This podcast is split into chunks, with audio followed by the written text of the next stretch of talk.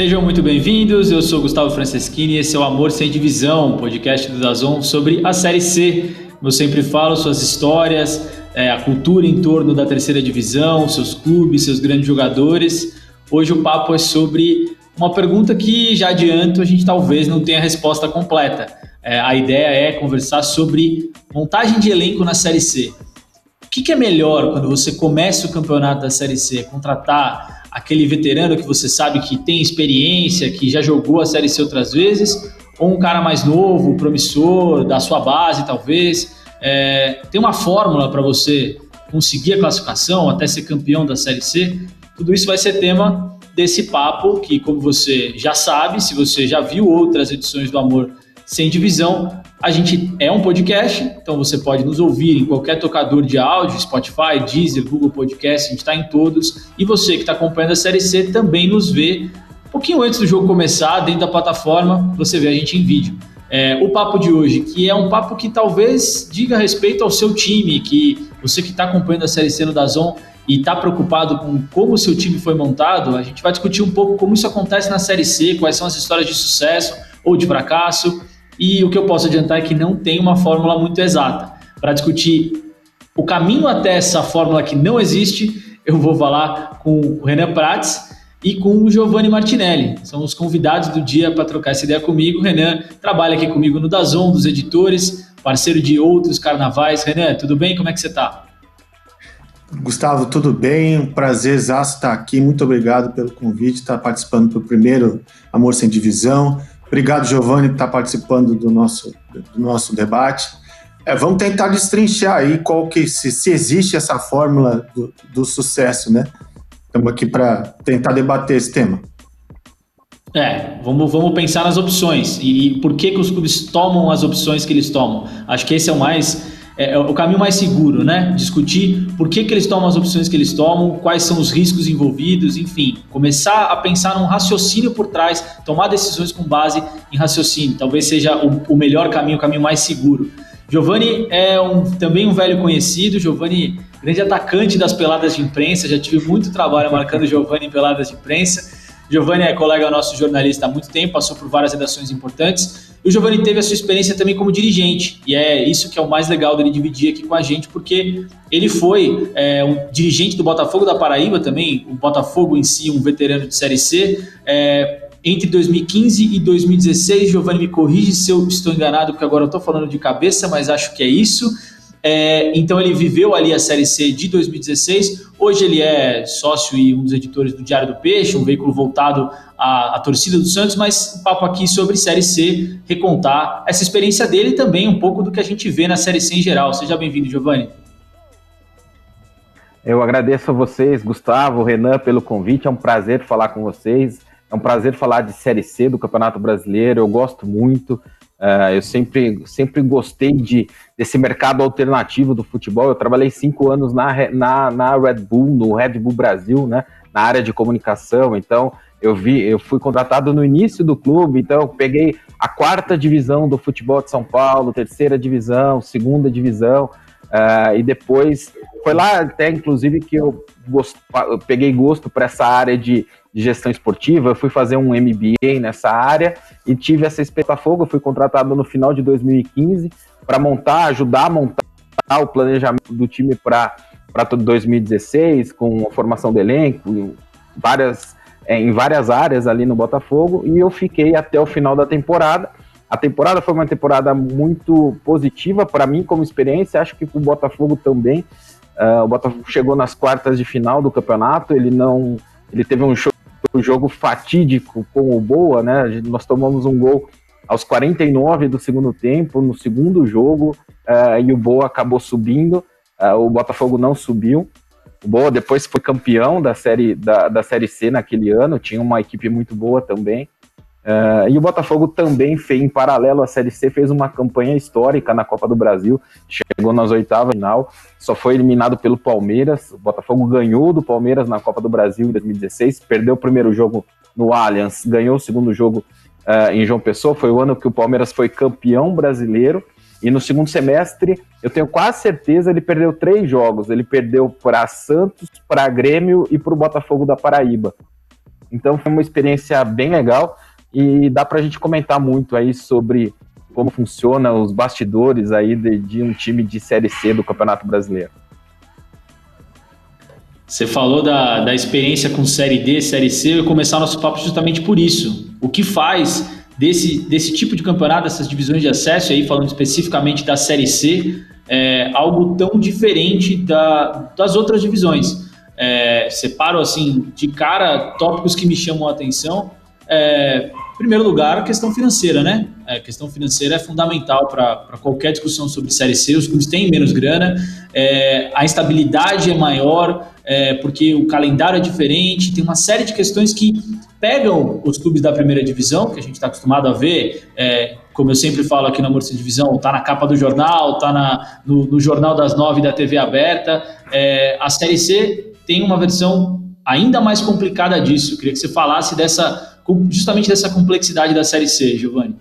É, pois é, e a Série C muitas vezes ela tem até dois mundos dentro dela própria, né? Porque você tem um grupo é, que é o grupo vai de norte e nordeste, que estava o Botafogo da Paraíba, por exemplo, que é um grupo formado por clubes que tem um primeiro semestre, mais ou menos, vamos dizer assim, de primeiro semestre, que é a temporada de campeonatos estaduais. É, a temporada de campeonatos estaduais, que é uma temporada é, que não é tão forte assim, os, os, times não têm tantos investimentos, não tem receita, por exemplo, o Campeonato Paraibano não tem receita, não tem cota de transmissão, cota de participação.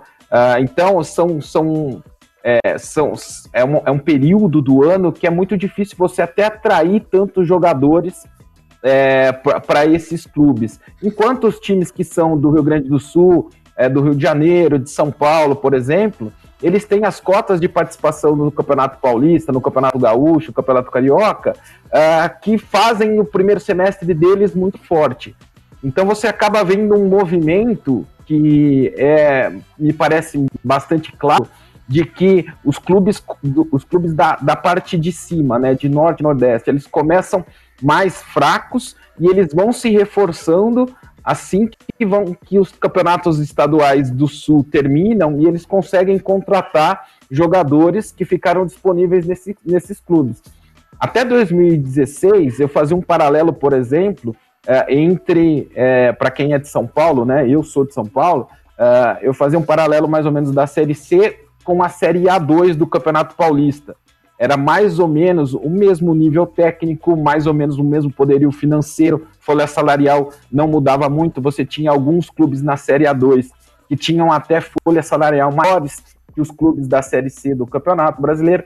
Nesse ano eu vi, assim, até no próprio Botafogo, eu sei que melhorou um pouquinho, aumentou a folha salarial da minha época lá. Então você começa a ver um movimento de jogadores que eram da Série A1 do Campeonato Paulista, por exemplo, é, acertando para defender os clubes da Série C. É, é, mais ou menos esse o cenário, esse é um cador realmente é, na Série C. E como você disse muito bem, a questão financeira é, é fundamental. Muitos clubes acabam ficando aí algum tempo sem conseguir honrar os compromissos. Uh, no Botafogo, por do exemplo de 2016, nós tivemos uh, um grande é, uma, uma, um grande êxito ali na Copa do Brasil, né, chegando nas oitavas de final, e as cotas de, de participação da, nessas fases da Copa do Brasil acabaram ajudando muito a você tocar o ano ali sem grandes problemas financeiros, né? Mas é, realmente tem, é, é, é, bem, eu acho que é bem atípica essa questão da, da Série C, porque até pela divisão eh, geográfica, você pega clubes com momentos bem diferentes financeiramente. Interessante que você fale isso, porque parte da, da negociação de mercado da bola da Série C, ela não é simplesmente o planejamento, onde o time quer chegar, passa por provar para o jogador que você tem condição de cumprir o que foi prometido, passa por ter acesso a um jogador que está disposto a jogar a Série C. Então, por exemplo, a gente está tá produzindo e recomendo fortemente para quem está nos acompanhando assistir também o Eu Capitão, o programa que o Dani Moraes, zagueiro do Santa Cruz, está comandando aqui no Dazon. E uma das coisas que ele fala, pessoalmente, da história dele, é que ele teve um pouco de receio de trocar. Ele era um jogador de Série A é, e depois, primeiro, ele vai para a Série B com o Santa Cruz, depois, numa segunda passagem no Santa Cruz, ele aceita o desafio de jogar a Série C. É, e que para um cara que está nessa primeira divisão é difícil você imaginar essa mudança. Então, o dirigente de Série C, e aí chamar o Renan para conversa, é, ele é um cara que tem que estar tá ligado em muitas coisas ao mesmo tempo e, e, não é como, sei lá, não é o futebol manager que você vai fazer uma proposta e você sabe que você vai pagar, não. Tem uma, uma, questão pessoal, uma questão de networking ali. Então, o time que você monta não é exatamente o time que você quer. Eu imagino que seja o time que você possa, você, que você pode montar. Você vê dessa mesma forma, Renan? Concordo. Acho, acho que é, tem também. São duas questões: o que você pode e aí o que você planeja. Porque tem muitos times da Série C que alguns times da Série C que estão na Série C na tentativa de, pelo menos na primeira temporada, de se estabelecer na Série C para conseguir uma verba maior, para conseguir uma estrutura melhor e depois, no segundo ano, talvez almejar alguma coisa maior. É, é, e o planejamento ele passa também pela, por essa expectativa. É, por exemplo, um time como Imperatriz é um time que hoje, muito provavelmente, está focado em ficar na Série C. Mas o Santa Cruz, por ser um time de tradição, por ser um time que já jogou eh, de camisa, que jogou a Série A há muito tempo, ele está querendo subir. Então, a, a, a intenção, a, o planejamento, o foco, ele acaba sendo outro. Acho que o próprio Giovanni pode falar melhor do que eu. O Botafogo antes tinha uma ideia. Ele não, ele, ele não, tinha, não apostava em veteranos. Esse ano ele está apostando em veteranos, talvez por achar que esses podem trazer o acesso que o time bateu na trave por muito tempo, se não me engano, cinco anos seguidos, que bate na trave e não consegue o acesso. É, então, é, é, é que assim, você acaba, se você olhar para os times, você vai vendo algumas situações é, que são particulares, né? Você citou, por exemplo, o Santa Cruz, né? Aí eu, eu coloco, por exemplo, Santa Cruz, Remo, é, Paysandu do lado de cima, da, da, da, chave de cima, né? Santa Cruz, Remo, Paysandu, o próprio Botafogo da Paraíba, é, são clubes que, em um cenário sem pandemia, são clubes que eles contam muito com o apoio de torcedor, porque são clubes grandes nos seus locais, nas, nos seus estádios. Então, a principal receita de Remo e Paysandu uh, vem do público. E eu, eu, eu joguei 2016, né? Nós jogamos lá com o Botafogo, com, com, com o Remo, e o Mangueirão lotado, balançando. A, a, torcida vai e acaba sendo um grande combustível uh, é, para os times, né? Uh, o Botafogo também, a torcida lota o Almeidão, Santa Cruz também é importante isso. Quando você olha para o lado de baixo, tem alguns clubes que você não vê tanto isso. Por exemplo, hoje você tem o Ituano. O Ituano não é um clube que é tradição de lotar estádio, São Bento. Não tem muitos, não tem, não tem Até Tom Benz boa, né, Giovanni? É, até Tom Benz boa, que aí quebra recorde, aí é, é outro nível até de não ter torcida, né? Não, o Boa, o jogo, o jogo do acesso, o nosso, no, no, no confronto contra o Boa, o Almeidão estava lotado, foi um dos grandes públicos do Almeidão na temporada, no jogo em casa, e no jogo em Varginha, tinha mais torcedor do Botafogo do que torcedor do Boa. Então, assim, é, é, são dois mundos bem, bem, bem diferentes ali é, quando você trata de, de Série C. Então, isso é uma coisa é bem característica também da divisão, né? E aí, é, claro, levando em consideração que o planejamento é diferente, isso vai variar de acordo com o que o clube tem pela frente, com esse contexto que você citou da torcida, mas você tem é, tentar caminhar para uma pergunta que faz parte dessa discussão que a gente tem aqui no programa, e é um, é um termo muito usado quando a gente fala com dirigentes ou joga, mesmo jogadores, eles falam assim, esse cara tem a cara da Série C, é um cara que vai é, permitir que a gente dispute a Série C. O que, que, é o perfil do jogador da Série C, Giovanni? Tem um perfil de um jogador da Série C? É, é, tem alguma... Tem como você colocar numa caixinha o cara que é visto como ideal na Série C? E aí eu não digo nem só se você se, se, tiver uma divisão na sua cabeça, o que você entende que é o ideal para a Série C e o que você vê sendo contratado constantemente, que acaba virando um perfil de Série C. Não sei se você faz essa, essa distinção do que você acha e do que o restante dos seus colegas de Série C. Eu, eu, eu percebo que todo mundo caminha para um mesmo modelo de formação de elenco. Né? Se você pega, você sempre tem alguns jogadores mais experientes, que foram em algum momento jogadores de Série A, Série B, que não conseguem ter mais espaço uh, nesse cenário e eles, eles dão um passo atrás na carreira em busca de série de, de, de espaço na série C, muitas vezes pensando, como a gente falou ali, de clubes que são clubes de camisa, que tem torcida. Então você tem esse, tem esse perfil e você tem também a mescla que são os jogadores ali é, que estão saindo de categoria de base e estão buscando o seu espaço. Eu acho que todo, todo elenco da Série C é formado mais ou menos assim.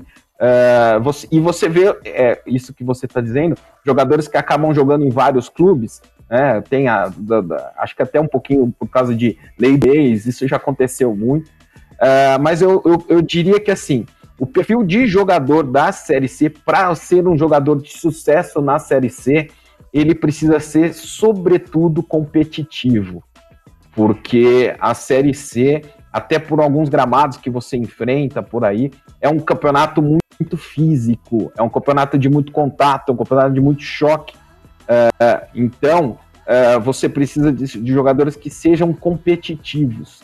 Né? Jogador muito desligado, jogador que acha que só vai jogar com a bola no pé. É muito raro que tenha sucesso uh, na Série C. Então, assim, eu vejo o modelo de formação de elenco com esse negócio alguns mais que já tiveram uma bagagem maior, com o jogador que está buscando espaço, perfil que ele tem que ser competitivo, tem que ser brigador, tem que disputar todas as bolas mesmo, tem que transpirar, né? Não pode só ter a inspiração, tem que ter a inspiração, mas tem que ter a, a transpiração também. É, como eu falei do Botafogo, né? Quando até foi um exercício interessante, porque o Renan estava falando, né? O, o Botafogo ele subiu em 2013, né? Ele foi campeão da Série D em 2013. Ele disputou pela primeira vez em 2014. Série, nesse formato, né? Em 2015, o Botafogo quase foi rebaixado, teve greve no elenco, uh, foi um momento muito, muito complicado. A decisão foi re, reformular o elenco praticamente inteiro para 2016. Então, quando a gente começou, come, quando nós come, começamos a conversa lá, a gente montou, eu montei uma planilha de Excel, e daí a gente tinha um valor ali, que era o nosso valor da folha salarial, daí a gente falou assim, olha, é o seguinte, não dá para a gente ter aqui no Botafogo uh, dois laterais direito, por exemplo, do mesmo nível salarial. Então a gente tem, para tentar formar um elenco um pouco mais forte, a gente tem que investir um pouco mais no primeiro, né? A gente, a gente criou algumas categorias ali de, de, de, de, elenco. Então, assim, ah, o primeiro você tem uma, investe um pouquinho mais, tem uma faixa salarial ali. O segundo vai ter que ser ou um jogador que vem com uma aposta com salário mais baixo, ou um jogador das categorias de base, ou um jogador que você consegue emprestado os grandes, com um clube pagando grande parte do salário, aí você consegue ter um acréscimo do nível técnico, né? Porque normalmente esses jogadores têm uma qualidade técnica, têm base, né, tem uma qualidade técnica maior. Então nós fomos montando o elenco sempre assim, ah, o primeiro seria um jogador A, o segundo seria um jogador B, que seria uma aposta, e a gente teria um jogador C ali, que era um jogador categoria de base. Foi, feito, foi feito, sempre feito assim. Então, três goleiros, um A, um B, um C. Dois laterais, um A, um B, um A, um B. Zagueiro era dois As, dois Bs, um C. Primeiro volante, um A, um B, um C. Uh, e foi assim, por aí foi, foi o modelo que nós encontramos para chegar uh, na folha salarial que a gente, que a gente tinha para a Série C. E daí, claro, você dura, tem que estar tá sempre atento ao processo uh, para fazer algumas adaptações que o campo acaba te, te pedindo, né? Eu vou dar um exemplo, dois exemplos claros do que aconteceu do Botafogo disso que a gente está falando. A gente tinha ali, é, a gente contratou na época um volante, que ele tinha sido capitão é, de um time da Série C, que subiu da Série C para a Série B em 2015. Contratamos um jogador que tinha sido capitão de um time que subiu da Série D para a Série C uh, também em 2015, dois primeiros volantes ali. E o terceiro é um jogador que era da categoria de base, que não tinha muito espaço no clube, que era o Djavan, no Náutico hoje. Uh, e durante a temporada, o Djavan atropelou os outros dois, né? Virou titular, foi um jogador que teve. O Botafogo recebeu várias propostas depois uh, é, para ser, ser negociado, inclusive.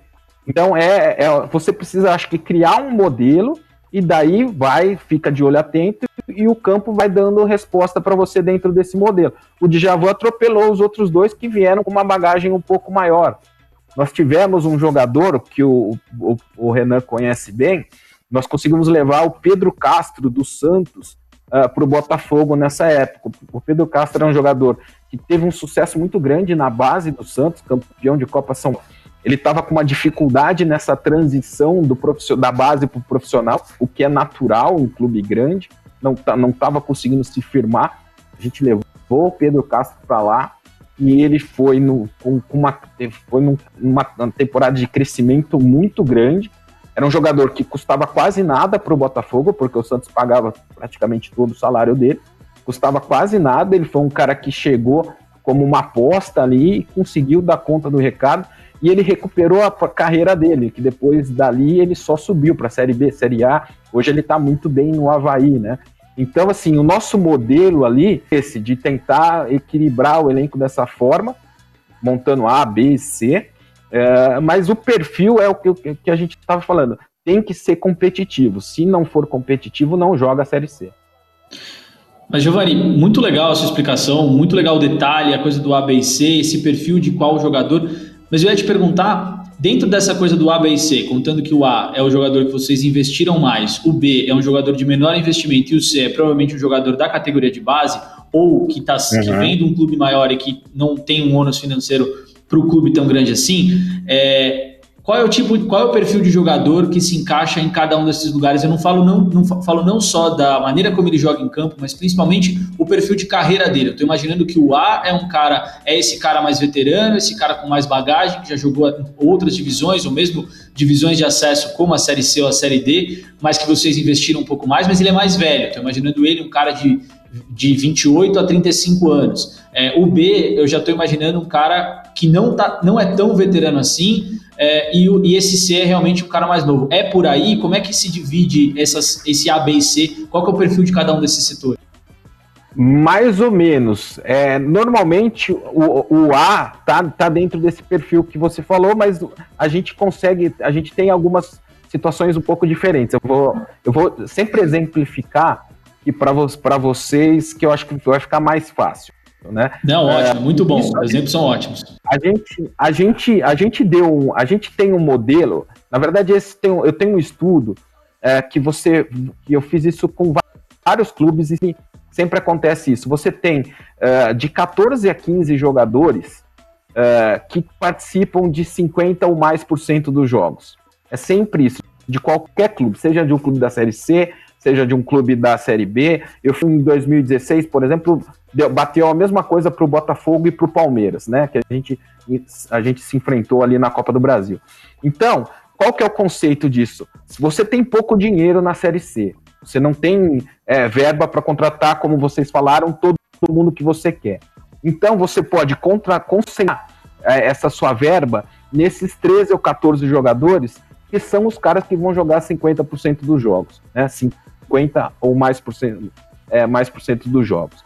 Então, daí dentro disso, você tem até jogadores que se destacaram em algum momento e não tiveram espaço. Eu vou dar um exemplo lá do Botafogo de novo. A gente contratou o Jefferson Recife, que foi um jogador que se destacou no Campinense 2015 e tinha sido contratado pela Ponte Preta para disputar a Série A. A Ponte Preta estava na Série A do, do Campeonato Brasileiro, só que não tinha é, conseguido destaque e nem muito espaço na Ponte Preta. Então era um jogador que não era tão, não era tão experiente, mas por ser um jogador que estava ali, estava com o carimbo, por exemplo, o carimbo de Série A do Campeonato Brasileiro, é um jogador que demandaria um certo investimento, estaria nesses 13 ou 14. Então, tem isso, tem, tem essas possibilidades, né? Uh, a gente trouxe o, o, Val, que é um jogador que passou pelo Mojimirim, pelo Flamengo, já mais experiente, já dentro dessa, dessa, dessa faixa aí dos jogadores que, que disputariam 50% dos jogos ou mais. A gente tinha o Plínio, o zagueiro, que era um dos pilares da nossa defesa, e tinha um histórico de sucesso na própria Série C, e foi para lá também, com o Michel Alves, o goleiro, que hoje é o executivo de futebol do Guarani, teve passagem pelo Vasco, Juventude, também era um jogador com mais bagagem para ser esse, para fazer essa espinha dorsal mais experiente do elenco. Mas você tinha o Danielzinho, por exemplo, que era um atacante que quem é do ABC de São Paulo conhece muito, ele se destacou muito tanto no São Caetano quanto no São Bernardo, que não era, não estava nos seus 30 anos, estava com 26, 27, que era um, foi um jogador contratado para ser um dos destaques do time ali, um, um desses, desses 10, desses 14, 15 jogadores, Rodrigo Silva. Então, assim, você tem perfil um pouco diferente dentro de uma mesma categoria, né? O que vale aí é, é, é a questão de, de, de, de, de, É uma questão mais de mercado mesmo. Não sei se vocês conseguiram entender. Né? Sim, São sim, jogadores não, dá, dá para jogar, pra jogar mais pegar, de 50%. Não.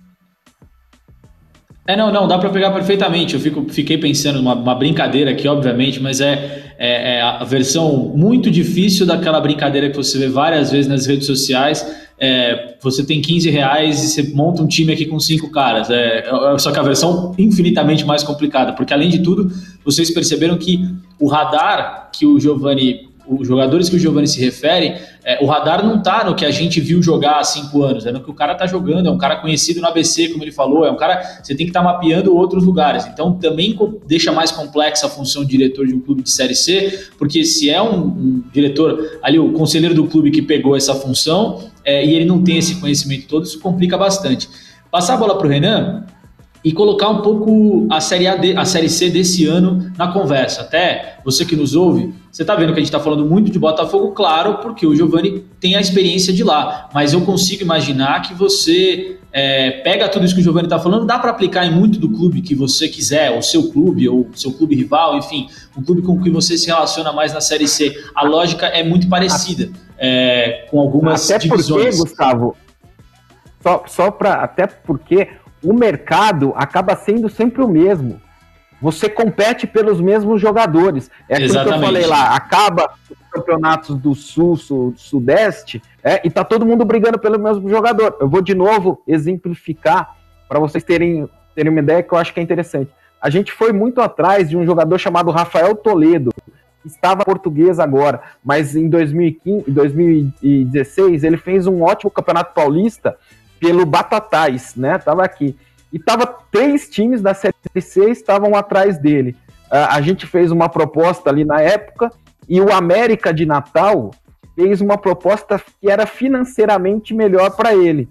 E daí, muitas vezes, né, nesse nível, é difícil você também com, com, com, é, convencer o cara só pelo, só pelo projeto. Olha, vem para cá, nosso projeto é legal, uh, a gente paga em dia. O cara, às vezes, para eles ali, um mil reais ou dois mil reais a mais acabam fazendo diferença, né? E você acaba perdendo o jogador por uma quantia mínima. O Rafael Toledo, ele foi para o América de Natal, não foi para o Botafogo. O Botafogo, como eu falei, fez um, uma campanha muito interessante na Copa do Brasil, uh, chegou nas quartas de final da, da, da Série C e o América de Natal foi rebaixado.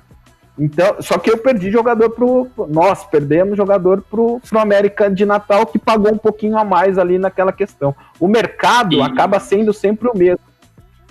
E vai saber, não, não, não imagino que nem você tenha certeza se esse pagamento foi em dia, porque isso é sempre uma questão na Série C também. Às vezes a oferta é maior, mas a capacidade de realizar é diferente. Mas, como eu falei, voltando para olhar a Série C desse ano é, se você for olhar a média de idade dos clubes que estão na Série C desse ano, você tem só quatro times, e aqui a gente está pegando o plantel inteiro. Então, essa conta, enfim, na Série C, até porque os clubes mudam muito os seus plantéis, é, você tem quatro times que estão com média de idade acima de 27 anos. É, você tem o, o, Manaus, é o líder, é o líder, enfim, é o que tem a média de idade mais alta, 28,26. O Botafogo, que como a gente falou, teve uma aposta grande em veteranos como Léo Moura, Felipe, ex-goleiro do Corinthians também, tem uma média de idade de 28 anos. No grupo B, você tem o Brusque, que lidera o grupo B, tem uma média de 27,09, e tem o Ipiranga com 27,26. Por outro lado, você tem é, poucos times com uma média de idade menor que 24. Você tem o Assombro, que é o São José, que tem 21,84 de média, muito baixo, basicamente uma molecada jogando. Você tem Londrina, você tem Criciúma, você tem Tombense, é, e no grupo A, que é justamente essa divisão entre, as, entre os, os dois grupos e as realidades geográficas muito distintas, o grupo A não tem nenhum time que tenha média de idade abaixo de 24 anos. E aí, Renan, é interessante pensar como que isso se constrói? Todo mundo que a gente pergunta, técnico, jogador, vai responder o que é melhor, veterano ou novato? A resposta vai ser padrão. É importante fazer uma mescla. Mas a mescla varia, a balança pesa para um lado ou para o outro, dependendo do seu projeto. É, a gente vê o Santa Cruz, por exemplo, na ponta do grupo A, tem um time com vários veteranos ali, o Dani Moraes, que é parceiro nosso, é o capitão do time e uma das figuras principais ali. Você tem o Didira, você tem o Pipico, você tem jogadores velhos de guerra ali de Série C, mas também tem uma molecada mais nova. O Santa Cruz, especificamente, tem uma média de idade de 25,22. Esse balanço é, é, difícil olhando. Você vai ver, o Brusque é um dos mais velhos e está lá na, na primeira posição do grupo B. O Santa Cruz já tem um time um pouquinho mais novo, mas também lidera o grupo A, mais ou menos a mesma média de idade do ferroviário. É difícil, porque a gente fala que não tem fórmula, né? É difícil saber o que, que é exatamente a melhor receita na Série C. Exatamente. É, você, você vai olhar a estatística e, e, vai tentar comprovar com a estatística, mas é, é, não necessariamente ela, ela te comprova. É, mas, por exemplo, até aproveitando o que eu, o que eu pesquisei para tentar ir mais firme nessa proposta, é, eu pesquisei dos, dos, de 2015 a 2019, os últimos cinco campeonatos, quais foram os destaques dos times que conseguiram acesso. E aí dá para perceber que você existe, que existe alguns perfis de jogadores que, que, que, fazem sucesso, inclusive que podem ser replicados na Série C de hoje. Então, por exemplo, é, você tem zagueiros que são mais xerifões, capitão, capitães, é, comandantes da área. É, você tinha na época, vou dar um exemplo de 2018 do Guilherme Matos, que subiu com o Bragantino. E hoje é um perfil que é replicado no Dani Moraes, que, que comanda a zaga do, do, do, Santa Cruz, uma das zagas pouco vazadas do campeonato. Você tem um meia, a, a, um meia armador mais veterano, que ao mesmo tempo também tem uma presença diária e faz mais gols. Então você tem eh, no passado o Fumagalli, que subiu com o Guarani, o próprio Renato Cajaco, que subiu com o Juventude, mas ao mesmo tempo você tem hoje o Eduardo Ramos no Remo, que é um perfil que, que também é replicado. Você tem o centroavante, centroavante, que é a, diária, que teve o Túlio, o, o próprio uh, Frontini, que fizeram sucesso. Hoje você tem, talvez, na minha opinião, o, o Nicolas ele se assemelha um pouco a isso que faz sucesso no, no, no Paysandu. Tem outros exemplos aqui que me fogem à memória. Então, é, como, como você mesmo disse, Gustavo, e o próprio Giovanni também, não tem muito essa questão de, ah, você vai montar um elenco mais velho, é, significa, é, você está claramente mais preparado para ser campeão, ou mais jovem, mais preparado para ser campeão. Mas existem alguns perfis de jogadores que, até pelo que o Giovanni falou, do fato da Série C ser mais competitiva, eles acabam é, funcionando direitinho com a, a, a natureza da competição e acabam ajudando os times a ter uma melhor performance. É, aí o Renan fez uma é, lista é. de veteranos. Não, só para passar a bola para você, Giovanni, mas me chama a atenção que esses veteranos estão, como o Renan falou, em posições específicas. Mas ele não é lateral, ele não é ponta, né? Ele é uma posição que exige menos é, fisicamente, eu imagino. É, mas, enfim, a, ele consegue entregar essa competitividade enquanto jogador mais veterano, é, sem perder, é, sem, sem, sem, enfim, sem comprometer, mais ou menos por aí. É, então, exatamente isso que eu ia comentar. Ele falou de algumas posições que são chaves ali na montagem de um elenco, principalmente para a Série C. Né? E se você pegar, é, vai, goleiro, um, pelo menos um dos zagueiros ter um, ser um cara, um cara mais experiente, um líder. O primeiro volante, normalmente acontece isso. O camisa 10 do time, é, faltou citar ali, por exemplo, o Rodrigo Andrade, que está no, no próprio Botafogo agora, é, e o camisa 9. Esses caras são ali, é, vai, a espinha dorsal do, do. É isso que eu ia falar, a famosa espinha dorsal. Exato, normalmente onde se concentram os maiores investimentos é, dos clubes. É, normalmente é assim, assim que funciona. Só que muitas vezes, é o que eu falei, né? Acaba, é, acaba o campo mudando muita coisa, o decorrer, da, o decorrer dos campeonatos. Vou dar um exemplo, é, eu dei o exemplo do Botafogo aqui do Djavô, vou dar um exemplo do Santa Cruz que eu estava acompanhando, uh, até porque o técnico do Santa Cruz, até uma semana atrás, era o Itamar Chuli, que foi o técnico do Botafogo em 2016. Uh, o, Bota, o, Santa Cruz contratou dois goleiros experientes ali para serem o camisa 1. Contratou o Luiz Fernando, que trabalhou comigo no Red Bull e estava no 15 de Piracicaba.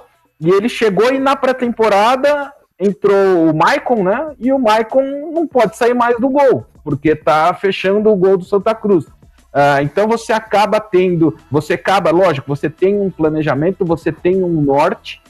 É importante ter esse norte né? E daí esse norte está em coisas que a gente falou aqui, olha, a espinha dorsal, os caras que a gente vai investir mais, modelo A, B, uh, tentar encontrar parcerias com clubes para você reduzir o seu gasto e, e, ter um elenco mais forte. Uh, então tem, tem, tem esse norte sim, uh, só que daí durante, durante, durante a temporada é o campo que decide, né? É a resposta que esses jogadores eles vão dar dentro de campo, porque assim se você olha para a Série A do Campeonato Brasileiro, onde todo mundo tem muito mais recurso, e você vê um monte de contratação que não dá o retorno que você espera, você transfere isso para uma Série C, em que seus recursos são menores, tanto financeiro quanto recurso de observação mesmo, a sua capacidade de convencimento dos atletas é menor. Então, assim, o, o risco de uma contratação não dar certo é muito maior numa Série C,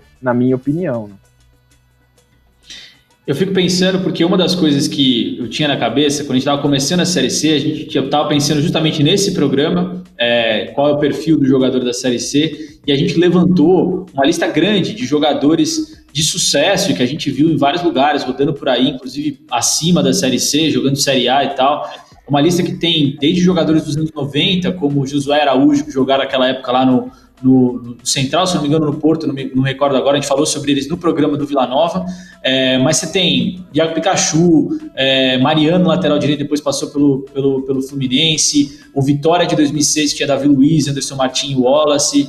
É, o Gil, zagueiro do Corinthians, teve uma passagem pela Série C pelo Atlético Goianiense.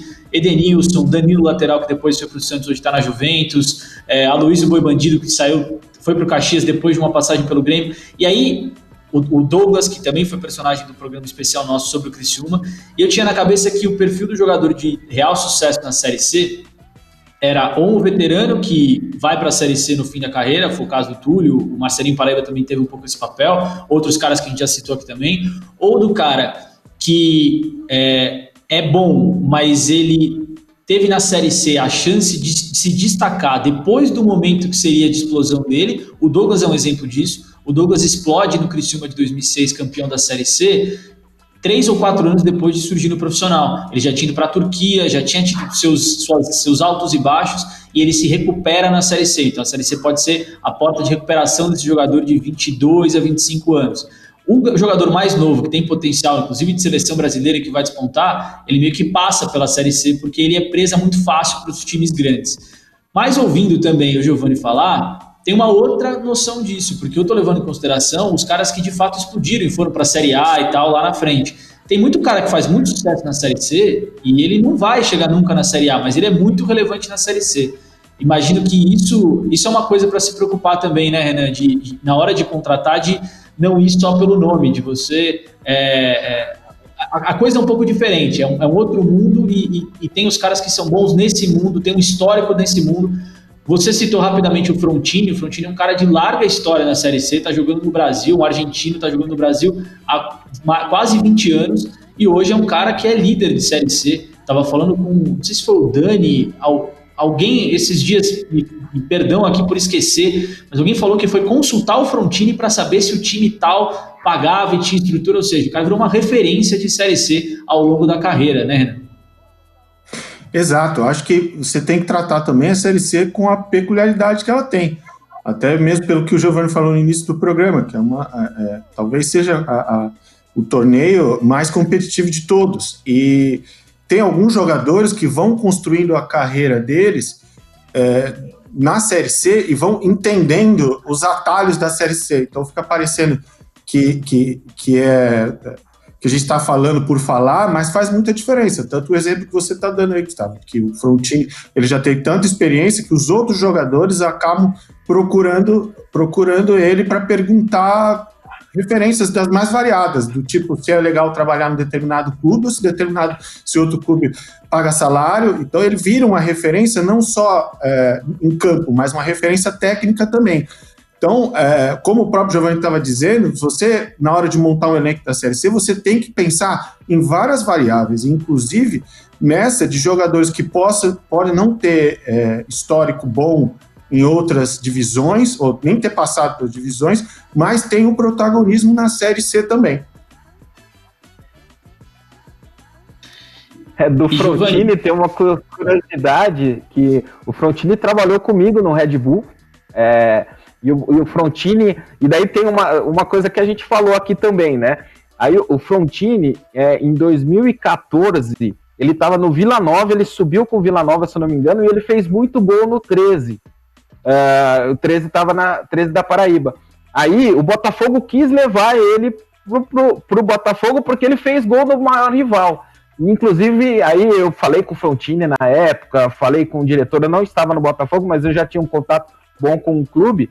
E a primeira pergunta é: ah, o clube paga em dia? Qual que é a estrutura do clube, né? Então, assim, isso é muito levado em consideração. Esse boca a boca funciona demais na, na, na funciona em todas as divisões, mas na, na Série C é mais importante. E a primeira pergunta é: paga em dia? Essa é sempre a primeira, a primeira, o primeiro temor dos atletas em relação à Série C. Ah, e daí, ainda falando dessa questão de perfil, por exemplo, a gente teve o Plínio lá em 2018, o zagueiro que eu falei para vocês. O Plínio subiu em 2015 com o Sampaio Correia, com a gente bateu na trave em 2016 e depois subiu com o Botafogo de São Paulo em 2017. Então, em três anos, ele disputou três séries Cs, né? E, e, e, nas três ali, duas subiu e uma ele bateu na trave, justamente comigo. Eu até brincava, eu brincava com, com eu brinco com o jogador de vez em quando, quando você vai fazer contratação, né? Você contrata pelo que você viu ele em outros clubes, muitas vezes jogando contra você, né? Aí eu falo, ó, quero só ver se contra mim é um leão e se a favor é um gatinho, né? Tem que ser um leão também, né? Ô, Gustavo, uma coisa, só uma coisa que o Giovanni falou, que, que me lembrou de adicionar no tópico anterior, uma das variáveis que o dirigente tem que levar em consideração também é o desempenho contra o maior rival, né? Que tem muito uma questão de, de, de, de regionalismo ali. Então, por exemplo, vai, eu levo no planejamento do 13 de ficar na frente do Botafogo. Então, nem que seja eu tô em o, o 13 em sexto, o Botafogo em sétimo. Então é um, é um sinal de que o, planejamento foi bem feito, porque eu fiquei na frente do meu maior rival. É, isso, até isso na Série C, é, é, é, me arrisco a dizer que em todas as divisões a Série C é que mais tem isso, que, que, tipo, você leva em consideração se o cara é bom contra o teu rival ou se, ou se ele vai ajudar o teu time a ficar na frente do maior rival. É. Sabe por quê, Renan? E... Eu acho que acaba tendo um movimento de torcida também. Porque imagina, agora você tem lá, vamos parar de falar do Botafogo. Vamos lá, tem Repá, né? Tem Remo e Paysandu. Se por acaso um deles subir esse ano, né? Só subir um e o outro não subir. Mas tiver algum jogador que foi bem nos jogos contra esse time, é, fez gol contra esse time, você acha que a do Remo não vai pedir para o diretor, para contratar, ah, aquele lá ele foi bem contra o Paysandu, vamos contratar o cara? Tem esses movimentos. E se hoje a gente vê diretor de Série A de Campeonato Brasileiro que toma suas decisões baseadas em movimentos de torcida em rede social, você vai imagina como é esse cenário numa série C, numa série D, né? Alô, Thiago Neves, a gente manda um abraço, hein, depois dessa. É... Sabe o que eu ia te perguntar, Giovanni? Uma coisa que eu tive um papo ontem com o Dani, gravando o Capitão, e, e, eu e aí vai, vai, vai jogar para o nosso próximo tópico.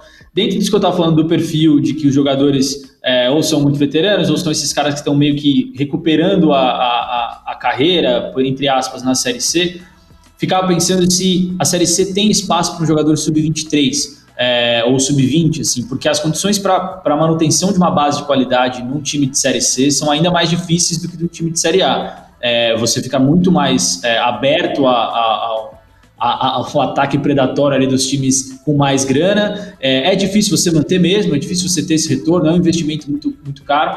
Eu fiquei, fico pensando muito nessa ausência de jogadores muito promissores.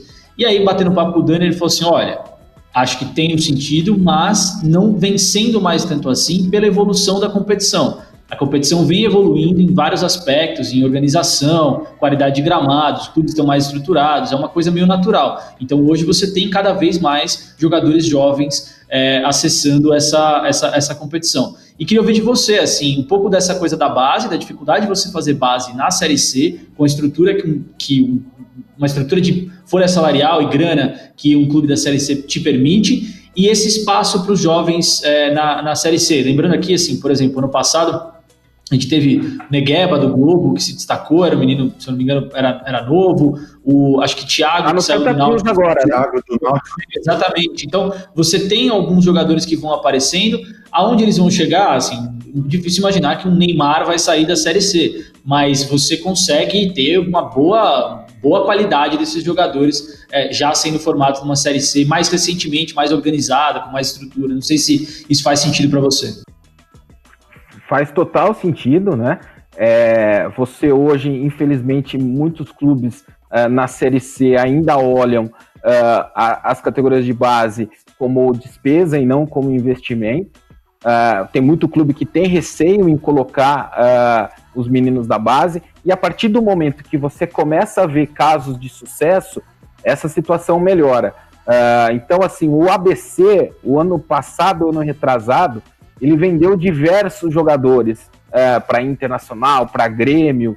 É, então, você começa a ver, opa, tem uma, tem uma alternativa aqui. O Botafogo teve o Djavan, que hoje está no Náutico, teve o Valber, que está no Guarani, que eram jogadores das categorias de base. Vai do, daquilo que a gente falou aqui, de você ter um planejamento, esses, esses meninos da, da base uh, e mais jovens, eles não podem estar tá naquela faixa A ali, não pode estar tá tanto. É difícil você encontrar e já colocar ele naquela faixa A que eu falei, de você apostar tudo, todas as fichas nele, mas você, no modelo de formação de elenco, você tem que dar o espaço para que eles possam, dentro de campo, mostrar se eles merecem ou não a, a, a, a chance, né? Você acaba muitas vezes não pegando até jogador novo que é das categorias de base mas você pode você acaba pegando jogador que está meio perdido ainda nessa transição, especialmente de clube grande, é, entre base e profissional, uh, e você consegue dar esse espaço para ele se desenvolver. Vou dar de novo vários exemplos. Uh, no Boa, por exemplo, que jogou contra a gente em 2016, eu estava falando com o Renan, tinha um jogador que era o Brian Samudio, que hoje ele é está convocado para a seleção do Paraguai.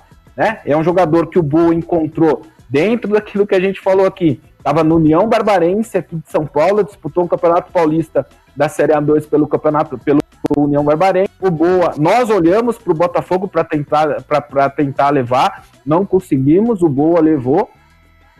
E, e, ele foi, tá na Turquia e é um jogador da seleção é, na, da, da, seleção da seleção do Paraguai hoje. No próprio Botafogo teve o exemplo do Pedro Castro que eu dei aqui. A gente tinha um atacante chamado Carlinhos, que era da base do Paraná Clube, uh, e estava nesse negócio de dessa, derrapando nessa transição. Ele foi para lá, ele foi muito bem. Depois de lá, ele foi para a Suíça e hoje está jogando na primeira divisão do Japão. Uh, então você tem esse, esse perfil de jogador também, que muitas vezes não é da sua própria base, mas você encontra ele derrapando é, nessa transição de profissional, de base para profissional em time grande, e daí num, num, numa, num espaço, é, com mais espaço em um time de Série C, ele consegue mostrar o seu talento e consegue recuperar e a carreira, muitas vezes alcança é, o, que, o que era esperado dele nas categorias de base. Até porque esses dois exemplos que citou, né? Desculpa te interromper, Gustavo, só para aproveitar o gancho o próprio Negueba e o Thiago, o Negueba, ele, vai, ele é o destaque do Globo, aí ele vai para o Vitória, se não me engano, disputa a Série B, não se firma no Vitória e agora está no Santa Cruz na Série C de novo. O Thiago é contratado pelo Flamengo, ele, ele é reemprestado para o Náutico e hoje nem titular do, do, do Náutico na Série B ele é. Então, muitas vezes, esse período de maturação, de pegar é, desafios mais pesados, competições mais fortes, é, o mercado vem, absorve esses jogadores, interrompe esse tipo de, de, de, maturação, e o, o, jogador é obrigado a voltar para trás e começar tudo de novo. E dentro disso, Renan, é, o entra uma, uma coisa do calendário, assim, essas mudanças de clubes constantes e passa um pouco pela discussão que o Dani propôs no papo ali comigo ontem, de que, olha, as coisas estão mudando, as coisas estão melhorando. Esse ano você tem uma grande novidade na Série C, um, um aspecto da formação afeta brutalmente a formação, eu, eu, imagino, é uma das coisas que eu quero ouvir também do Giovanni depois. É, hoje a Série C já não é mais definida, como foi nos últimos anos, com mata-mata nas quartas de final. Né? Hoje a gente vai ter o quadrangular final, é, oito times classificando, dois de cada grupo, enfim, vão ser montados ali. A, a, disputa é diferente esse ano, a tendência é que ela seja mais justa, se é que existe essa possibilidade, mas a, a, vai ser uma outra conversa, a gente vai ter é, é, uma definição não em um jogo de mata-mata. É, porque o calendário da Série C, e esse ano de novo é uma exceção, além dessa mudança do formato, o calendário sempre foi um desafio porque a Série C em geral acabava, pelo menos a parte que importava mais, que era o acesso à Série B, acabava muito antes. O Renan separou, eu queria que ele contasse um caso é, muito curioso de jogador que muitas vezes, e esse não é um caso único, é, muitas vezes o jogador começa na Série C, a Série C está acabando, acabou mais ou menos ali, ele já está mudando de série no mesmo ano. Assim, Renan, conta o que, que você separou para contar para gente. É, em 2015, o Leandrão, o, o atacante que inclusive hoje está é, tá aposentado, ele, ele se destacou pelo Brasil de Pelotas, foi o vice-artilheiro da competição, jogando 12 jogos, é, dos 18, que geralmente são jogados só na primeira fase.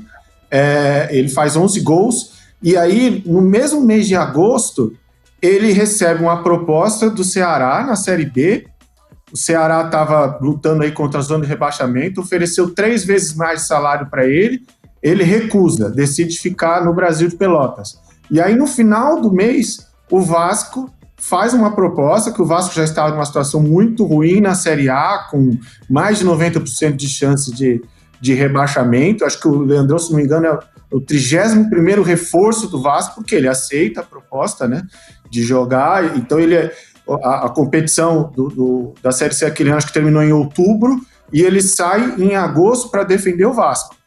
Aí você pensa, pô, uma grande projeção. Só que ele é, ele é rebaixado com o Vasco, né? Que o Vasco já já estava meio num caminho que sem volta. E em 2016 ele é emprestado para o Boa Vista e desde então ele nunca mais volta, volta a jogar no Vasco, porque ele joga no Boa Vista, o Carioca Boa Vista do Rio, vai para o ABC, joga no Boa Vista e se aposenta lá. Então, é, ele sai no meio do Brasil de Pelotas, o Brasil acaba subindo é, sem ele, e aparentemente para ir para um caminho melhor, mas não, não dá certo.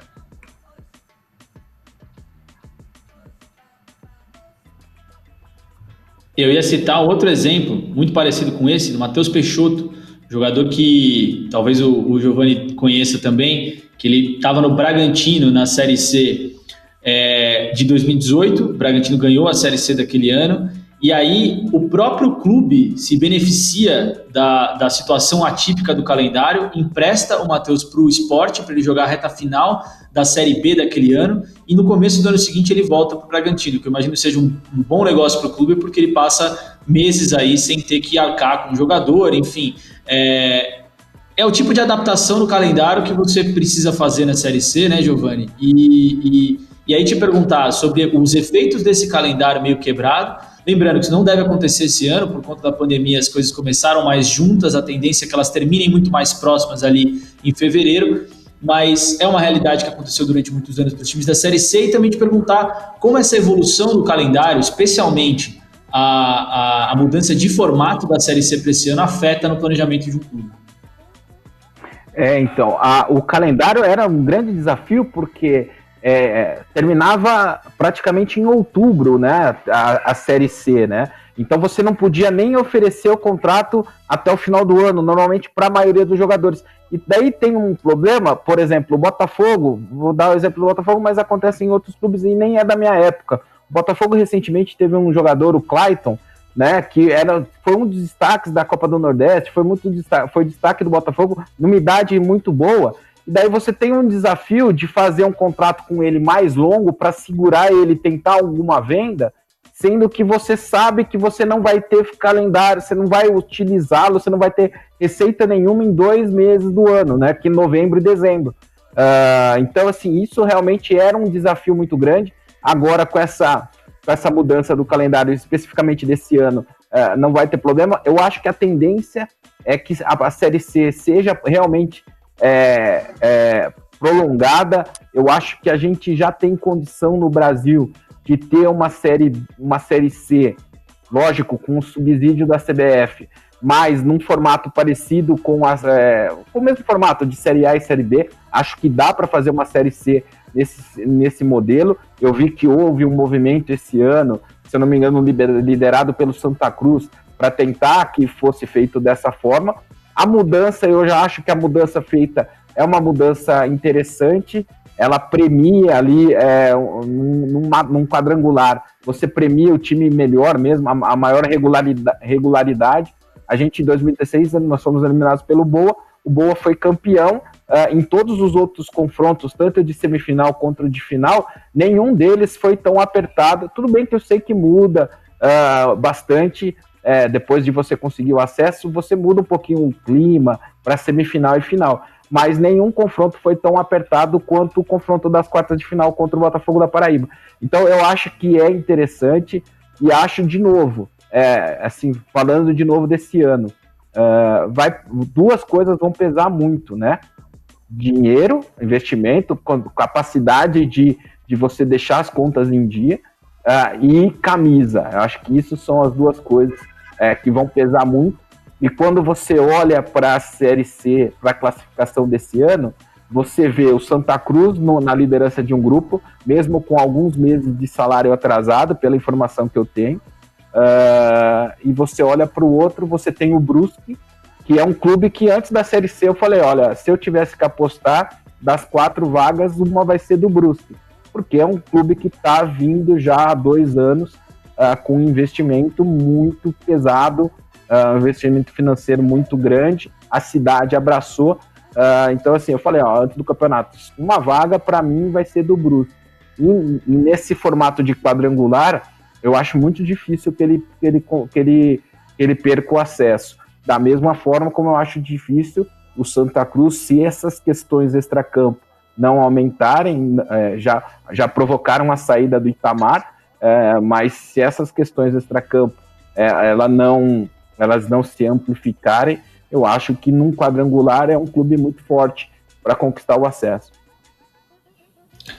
Você falou do Brusque, é comum, foi o tema, do, inclusive, do nosso primeiro Amor Sem Divisão, os clubes elevador, né? Não, é, não são casos isolados, tem vários na história das divisões de acesso do Brasil, times que surgem da Série D porque tem ou mais investimento, ou mais organização, ou planejamento mais bem feito, ou os três, ele já vem levando de, né, da Série D em diante vai parar lá na frente. Vamos ver qual vai ser a situação do Brusque. Já me despedindo, Renan, é, agradecer a participação, se você quiser completar com alguma coisa, mas principalmente bom papo. Acho que o torcedor que nos acompanha aqui na Série C no Dazon é, consegue entender melhor o raciocínio do seu time para entender por que ele está acertando, se ele está acertando, por que ele está errando, se ele está errando. O que, que você achou? E já me despedindo de você. Eu achei um ótimo papo, agradeço muito, Gustavo, pelo convite, agradeço muito o Giovanni por ter participado, contribuiu bastante com, essa, com esse nosso debate. Só uma coisinha sobre o calendário, eu acho que esse calendário, até para tentar responder a questão do elenco, eu acho que ele vai permitir com que, que se forme elencos mais homogêneos, elencos mais completos, porque, talvez com menos veteranos, porque é, é, você precisa, às vezes você precisa, numa competição mata-mata, de um, de um grupo mais experiente que saiba lidar com esse tipo de, de, de confronto, então acho que vai permitir elencos mais completos, e talvez por isso que eu concordo com o Giovanni, que vejo o Brusco Santa Cruz também com, com, com boas chances. Queria agradecer a oportunidade, o papo, a discussão, é muito bom falar de Série C e, e fazer um convite para que vocês assistam também aos nossos outros programas do Dazon. Tá bom? Precisar, é só chamar, tamo, tamo aí. Valeu demais. Valeu, estendo o convite também, não só a gente comentou do Eu Capitão, é, tem bastante coisa de Série C ao longo da semana, esse fim de semana especificamente, se você está nos ouvindo, o programa é publicado na, na quinta-feira, dia 24, logo no dia seguinte, na sexta, você tem Criciúma e São José, 8 da noite, é, no sábado, rodada dupla, Imperatriz Ferroviário às 5 da tarde, Botafogo e Paysandu às 7 no domingo, Remy Manaus, às 6 da tarde. É, e aí, claro, na segunda-feira, completando a rodada, Santa Cruz e Jacuipense às 8 da noite. Giovanni, é, te agradecer muito pelo papo, muito legal a, a, lógica, conhecer um pouco por dentro a estrutura do clube, é, entender um pouco o raciocínio do cara que trabalha com Série C, perceber que os nomes são diferentes, para onde você olha é diferente, muito interessante esse papo, espero que você tenha gostado também. É, eu que agradeço pelo, pelo convite, é um prazer falar de futebol, falar de Série C, é, é muito legal, espero que eu tenha contribuído aí com, com o debate, é, você só do um ponto rapidinho, você tocou né, do, do, do, clube elevador, e a gente vê muito na Série C também, é, o clube golfinho, né? Sobe num ano, cai no outro. O próprio Boa aconteceu isso algumas vezes, né? Uh, o Sampaio Correia, a gente vê vendo isso. Tem o B também, né? Tem, tem aquele time que faz, que, que tá lá em cima, desce até, o, desce até o fim, depois sobe até o fim, ou faz o contrário. É, a, a, a, a, geometria é interessante nessas, nessas entre as divisões. É, muitas vezes é porque dá, deu certo naquele ano, né? Montou, não tem, um, não tem um formato específico, um planejamento específico de montagem de elenco, de, de administração. Tem um ano que dá certo, acontece isso. Eu aprendi uma coisa no futebol que é o seguinte: você não tem apenas um modelo para você conquistar o sucesso. Né? São vários modelos. Tem um modelo que eu acredito que é esse que eu falei aqui para você, é, mas eu, vários outros clubes com outros modelos conseguem sucesso. Ah, então, assim, cada vai cada clube entender qual que é a sua realidade e aplicar o melhor modelo para ele, tanto de planejamento quanto de proposta de jogo. Mas, de novo, agradeço aí ao convite, foi um prazer falar com vocês, estou sempre à disposição. Valeu, valeu. Obrigado, Renan, obrigado, Giovanni. E você que nos acompanha já sabe, se você quiser acompanhar o Amor Sem Divisão é, como áudio, como um podcast, você nos ouve no Spotify, no Deezer, Google Podcast, todas as plataformas, a sua plataforma de áudio preferida. Se você quiser nos ver em vídeo, a gente está aí sempre pertinho do seu do jogo da Série C da semana que você quer acompanhar. Você consegue clicar e acompanhar não só esse Amor Sem Divisão, mas todos os outros. A gente já falou de Criciúma, já falou sobre estádios da Série C, já falou sobre preconceito no futebol. Acompanha também o Eu Capitão e todas as outras coisas que a gente tem de legal na plataforma no Dazon, certo? Valeu, um abraço, até a próxima semana no Amor Sem Divisão.